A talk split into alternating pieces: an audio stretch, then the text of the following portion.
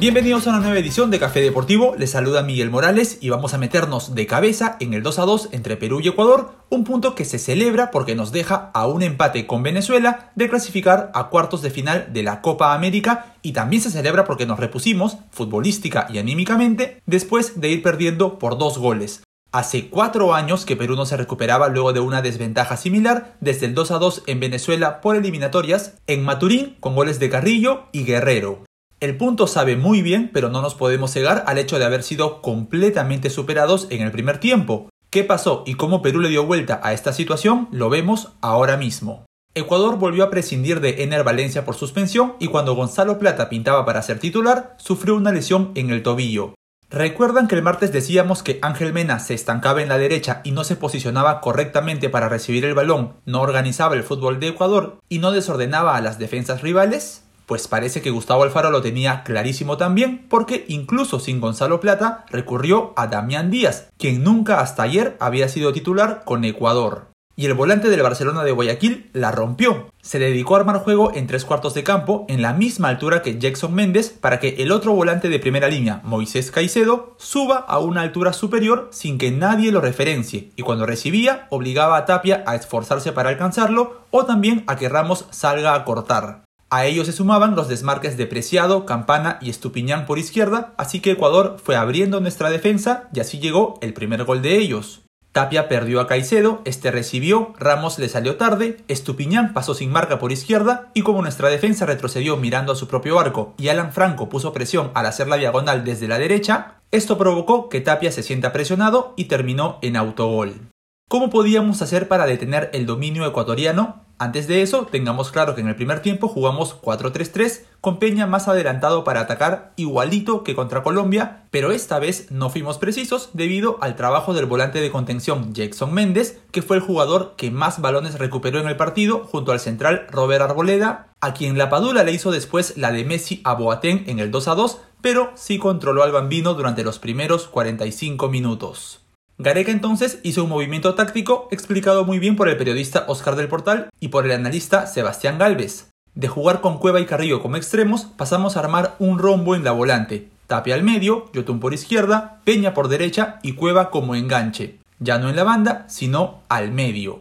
Con Cueva ahí, Peña retrocedió un poco más, salió de la zona de presión de Ecuador y tuvo más espacio y más tiempo para pensar los pases. Contra Brasil, estos tres volantes también jugaron en primera línea, pero se dedicaron a cuidar la pelota. Ahora no, ahora Peña la tenía y si estaba Cueva cerca, jugaba con él como en el 2 a 1, y si no, lanzaba largo a la Padula como en el 2 a 2. Carrillo, que de estar controlado por derecha entre Estupiñán e Incapié, pasó a jugar libre como segundo delantero. Es decir, del 4-3-3 pasamos al 4-4-2.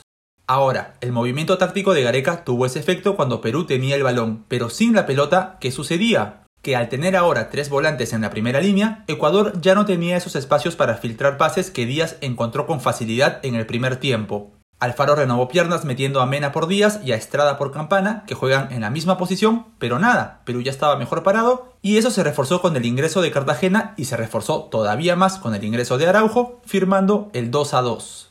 No quiero acabar el bloque sin detenerme en los goles de Perú. En ambos, la Padula volvió a dar una cátedra de desmarques. Si tienen la repetición a la mano, observen cómo aprovecha que Arboleda se distrae observando la conducción de Cueva para abrirse a su derecha, recibir solo y liquidar. Y el segundo lo tenemos clarísimo todos. Incapié lo tenía referenciado, pero cuando Peña hace el sombrero y se perfila para dar el pase, la Padula se abre hacia la banda en un claro movimiento trabajado durante las prácticas. Peña no tarda en filtrar ese pase al que Incapié no llega, Arboleda queda enganchado y Carrillo hace la misma de Cueva en Quito. La cuenta Son Datos No Opiniones advierte que gracias a su tanto marcado ayer y a sus tres asistencias, la Pagol genera un gol para Perú, sea anotando o asistiendo, una vez cada 116 minutos, mejorando los registros de Guerrero y de Farfán y acercándose a la prestigiosa marca de uno por partido. También quiero resaltar lo de Cueva en el primer gol. En los últimos audios varias veces hablo de ocupar la zona libre a espaldas de la volante y de la defensa rival y que sin ello es imposible progresar salvo que busques el juego largo y directo como hizo Perú en Quito. Bien, esa zona se puede ocupar de tres formas, que el delantero retroceda, que el extremo se cierre hacia el medio o que el volante avance como hizo Moisés Caicedo ayer en el primer tiempo. Entonces, en el primer gol de Perú, Cueva hace esto, recibe de Peña, se la da a Carrillo y corre al espacio vacío. La culebra le devuelve la pared y luego de unos segundos conduciendo aprovecha el desmarque ya señalado de la Padula. Es muy positivo que Perú domine las dos maneras de jugar, largo y directo o corto y por abajo según lo que el partido pida. Creo que fueron ellos, Peña Cueva y La Padula, los puntos más altos de nuestra selección.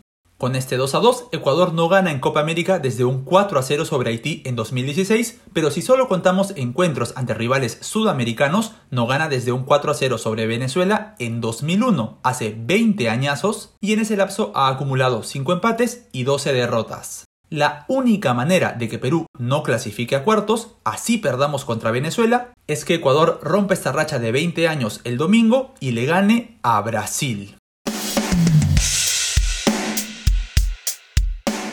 Ayer terminó la fase de grupos de la Eurocopa y los octavos de final arrancan el sábado. Por eso, y como hoy sí hay Copa América, dejaré para el podcast de mañana un especial de la Euro con los datos más valiosos de la fase de grupos, como el récord de Cristiano Ronaldo, que ya es el mayor goleador de la historia a nivel de selecciones, y todo lo necesario para vivir la previa de los duelos del fin de semana. Hoy entonces somos full Copa América y retomamos el hilo con el triunfo de Brasil sobre Colombia. El golazo de Chalaca de Luis Díaz se vio opacado por la polémica de la noche, el balón le choca al árbitro Néstor Pitana, que deja seguir, y Firmino anota el empate. No es que automáticamente el juez deba detener el juego cuando el balón le toca, sino, y cito literalmente el reglamento, cuando un equipo inicie un ataque prometedor. Cuando el balón choca en Pitana, este va hacia atrás, pero le cae a Lucas Paquetá y este inicia este ataque prometedor. Entiendo que Pitana no lo juzgó así y por eso dejó seguir, pero para mí fue un error. Una vez consumado este fallo, el VAR revisa la jugada y no lo anula. Conmebol debería publicar los audios para entender por qué no lo hizo o por qué Pitana no fue a ver la repetición en el monitor y todas esas preguntas que le amargaron la noche a Colombia. Para colmo, Casemiro hizo el 2 a 1 a los 99 minutos y 22 segundos en el segundo gol más tardío de una Copa América tras el de Arturo Vidal a Bolivia en 2016. De todas maneras, los cafeteros ya están clasificados, pero si Perú y Ecuador ganan, lo harán como cuartos del grupo y enfrentarían posiblemente a Argentina en la siguiente fase. La albiceleste descansa mañana en la cuarta jornada del grupo A, que se abre con un Bolivia-Uruguay a las 4 de la tarde. Una victoria charrúa significará la eliminación de la verde y por ende la clasificación del resto de selecciones de ese grupo. Pero atención, Marcelo Martins ya se recuperó del COVID y hoy será titular según el diario El Deber. También están recuperados ya el ex universitario Henry Vaca y el lateral Luis Aquín, así que Bolivia está reforzada y dispuesta a revertir su pobre historial en Copa América, que habla de dos victorias en los últimos 46 partidos, si no contamos la edición de 1997, en la que fueron locales con la altura como aliada y llegaron a la final. Según el diario El País, las buenas actuaciones de Naitan Nández le darán la titularidad hoy como lateral derecho y si persiste el problema del gol en la celeste, Tavares ya podrá contar con Maxi Gómez, quien al fin dio negativo y podrá salir en lista. Un dato muy curioso es que en los últimos 6 enfrentamientos entre estos dos países, el promedio de gol fue de 4.7 por encuentro.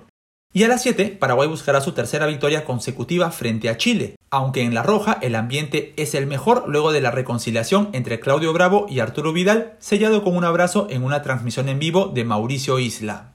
Esta relación se había roto cuando el volante del Inter se escapó de la concentración y estrelló su auto y la esposa del arquero reveló algunas intimidades y cargó contra Vidal. Jorge Sampaoli finalmente lo perdonó y la Roja ganó la Copa América. Que se hayan amistado es nuestro mejor gol, dijo el técnico Martín Lazarte, quien deberá reemplazar a los lesionados Guillermo Maripán y Eric Pulgar. Francisco Sierralta ingresaría por el zaguero del Mónaco y Tomás Alarcón por el volante de la Fiorentina, según la radio cooperativa, con lo que Chile volvería a utilizar línea de 4 al fondo y seguiría sin Alexis Sánchez, quien aún no está al 100% de su lesión muscular. En la albirroja, el volante Andrés Cubas es la única duda del técnico Toto Berizo, quien fue asistente de Marcelo Bielsa en Chile y conoce muy bien a la llamada generación dorada. Y un datito para cerrar, en cada uno de sus últimos tres partidos, Paraguay recibió un gol antes de los 15 minutos.